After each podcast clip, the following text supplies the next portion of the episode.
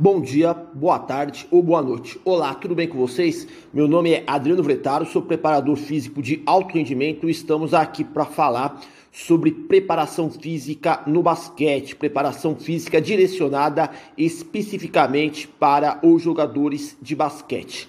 Pois bem, vamos lá. O tema de hoje que eu pretendo discorrer, comentar com vocês é sobre o gerenciamento das lesões no basquete. As lesões como vocês bem sabem, são um problema frequente na prática do basquete competitivo. Isso quer dizer que a qualquer momento, durante uma sessão de treinamento ou uma partida, algum jogador pode vir a se lesionar. Os especialistas consideram as lesões como um fenômeno multifacetado, ou melhor, multifatorial, pois existem inúmeras variáveis intervenientes que podem induzir ao surgimento das lesões. Um jogador lesionado e que fica afastado por muito tempo para realizar um processo de reabilitação demanda um certo custo financeiro. Também, muitos jogadores afastados por lesões acabam afetando o desempenho da equipe nas partidas, principalmente se os jogadores são que estão lesionados são jogadores importantes e que podem determinar o curso de uma partida. As lesões, na realidade, são um fenômeno indesejado. As lesões esportivas são classificadas em dois tipos, agudas e crônicas. As lesões agudas são aquelas que ocorrem devido a traumas, como por exemplo, uma entorse de tornozelo decorrente de uma aterrissagem mal feita. No caso das lesões crônicas, as mesmas são fruto de microtraumatismos repetitivos, como por exemplo, uma tendinite no cotovelo. Também existem outras formas de designação das lesões, em lesões de contato e lesões de não contato. As lesões de contato são aquelas que sucedem devido a um traumatismo com o adversário. Por exemplo, uma cotovelada involuntária no nariz, gerando uma fratura nasal. Por outro lado, as lesões de não contato são aquelas que derivam de tarefas onde não existe o contato entre adversários, como por exemplo um estiramento da musculatura posterior da coxa após um sprint acelerativo. As pesquisas que estudam as lesões costumam interpretar as mesmas através de indicadores funcionais, que seriam os seguintes: prevalência e incidência de lesões. A prevalência das lesões está relacionada às lesões que são mais frequentes na prática do basquete e são expressas na forma de percentil. Já por outro lado, a incidência das lesões apontam a quantidade de lesões por unidade de tempo. A medida mais empregada é mil horas por exposição. Segundo os epidemiologistas, as lesões do basquete são mais frequentes de ocorrerem durante os jogos do que nas sessões de treinamento. Entendido esses conceitos básicos, como poderíamos estar então gerenciando as lesões do basquete? No campo da engenharia de manutenção industrial de máquinas, nós temos uma abordagem interessante que pode ser convertida para o universo do basquete competitivo, auxiliando no monitoramento e controle das lesões. São três plataformas integradas: plataforma corretiva, plataforma preventiva e plataforma preditiva.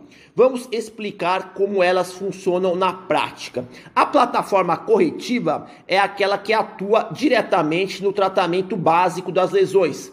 Está relacionada ao ciclo vicioso, lesão-tratamento. Essa plataforma corretiva, ela está dividida em duas: plataforma corretiva urgente e plataforma corretiva programada. Na plataforma corretiva urgente, nós temos a resolução da lesão no qual o jogador foi lesionado. São eventos de ordem dinâmica e urgentes. Um cenário típico seria o jogador sofrer uma entorse de joelho na partida e não conseguir se locomover. Seria necessário a ação urgente do médico para verificar se o atleta tem condições ou não de prosseguir no jogo. A plataforma corretiva programada diz respeito a uma intervenção de tratamento a médio e longo prazo.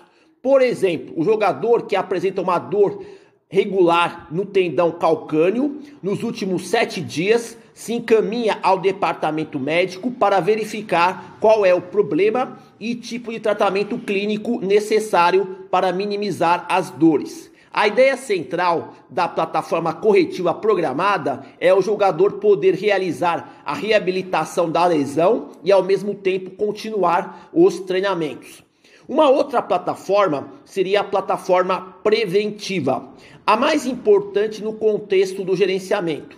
Nesse sentido, temos quatro fatores preponderantes que nos auxiliariam na plataforma preventiva. Primeiro, seria a inclusão de um programa multicomponente preventivo de exercícios durante o aquecimento dos jogadores e também em situações individuais, onde o atleta recebe a prescrição de exercícios específicos conforme as suas disfunções motoras. Outra questão que ajuda na plataforma preventiva é o monitoramento e controle sistemático das cargas de treinamento, tanto a carga externa como também a carga interna. O terceiro elemento é a adoção de estratégias recuperativas após as sessões de treinamento e competições, como por exemplo a massagem, autoliberação miofacial, crioterapia, alongamento estático, terapia de contraste, entre outros. O quarto fator da plataforma preventiva é o nível de aptidão física dos jogadores. Jogadores que apresentam bons patamares de condicionamento físico toleram melhor as cargas elevadas que podem produzir de forma gradativa um efeito protetivo natural contra as lesões.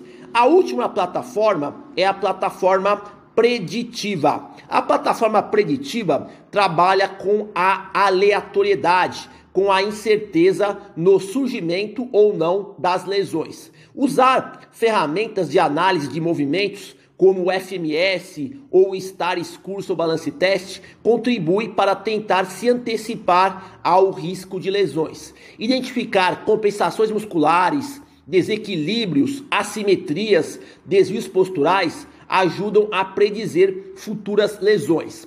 A literatura científica alega que é possível utilizar modelos matemáticos para predizer lesões.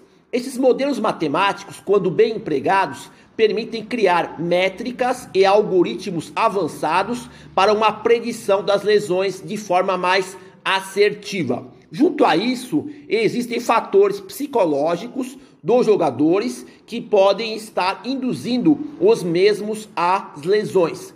Traçar o perfil psíquico individual dos, dos atletas e acompanhar essas alterações ao longo do tempo é uma ferramenta preditiva importante. Assim temos os três tipos de plataformas no qual devemos nos pautar para tentarmos gerenciar adequadamente as lesões no basquete. Plataforma corretiva, plataforma preventiva e a plataforma preditiva.